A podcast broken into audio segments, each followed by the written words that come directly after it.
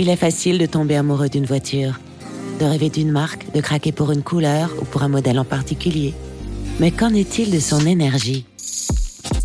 Électrique, hybride, hybride rechargeable, E85 Les possibilités sont nombreuses, mais les différences pas très claires. Figaro Partner et Jaguar présentent Ma voiture, la bonne énergie. Une série de podcasts qui réunit autour d'un micro de vrais experts pour enfin tout comprendre sur les différentes énergies des voitures en 2021 selon ses usages, ses besoins ou ses passions. Épisode 1.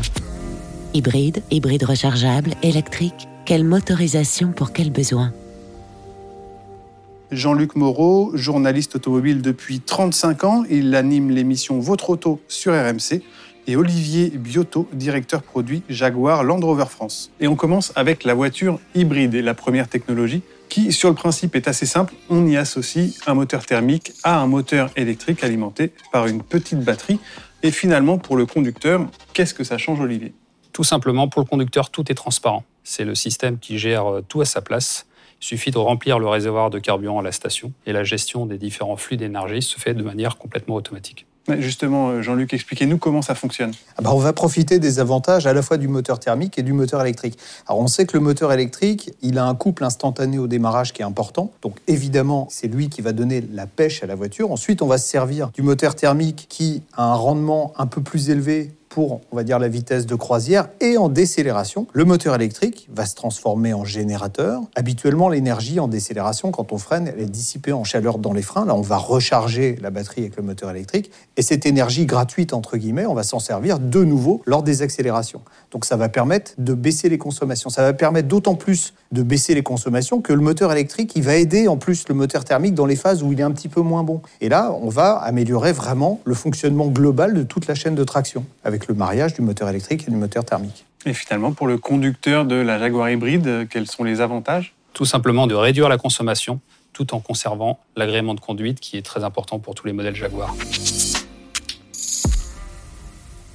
Technologie numéro 2, c'est l'hybridation rechargeable. Alors là, on comprend bien qu'il faut brancher la voiture euh, sur une borne ou sur le secteur pour parcourir davantage de kilomètres en mode électrique. Et on a aussi une batterie qui est euh, beaucoup plus grosse. Est-ce que j'ai bon, Jean-Luc? Oui, alors c'est bon, mais il y, a un truc que les gens ne comprennent pas. Euh, on peut très bien avoir un hybride rechargeable qu'on ne va pas brancher, ça reste une voiture hybride. Mais on perd quand même une grande partie de l'intérêt de l'hybride rechargeable. L'intérêt de l'hybride rechargeable, c'est quoi? C'est que vous avez plusieurs voitures en une pourrait presque dire trois voitures en une. La semaine, je fais mon trajet de travail tous les jours, 20-30 km, je roule 100% électrique, donc pas de pollution. Un coût très réduit parce que le coût kilométrique en électrique est beaucoup plus faible que lorsque le véhicule roule à l'essence. Et puis le week-end, je vais partir dans ma maison de campagne et là, j'aurai un véhicule hybride avec la possibilité même, alors soit je fais les 50 premiers kilomètres en tout électrique, soit je me sers de cette énergie électrique, on a rechargé la voiture avant, pour diminuer la consommation. Et même sur un véhicule qui va être à plus de 200 chevaux et qui va être relativement lourd, on va avoir des consommations de citadine entre 5 et 6 litres au 100. Très bien. Et là, quel est l'intérêt pour le conducteur d'une Jaguar hybride rechargeable? L'intérêt pour le conducteur, c'est bien évidemment d'avoir une fiscalité avantageuse. Le véhicule peut fonctionner en tout électrique au quotidien, mais surtout n'oublions pas qu'on conserve l'agrément de conduite et le plaisir de conduite d'une Jaguar, ce qui permet au, au modèle hybride rechargeable d'avoir des performances plus élevées, des accélérations plus vives que leurs équivalents thermiques. Troisième technologie, et cette fois vous n'allez pas me contredire Jean-Luc, la voiture électrique, elle, faut bien la brancher pour qu'elle avance. Effectivement, obligé de la brancher pour qu'elle fonctionne.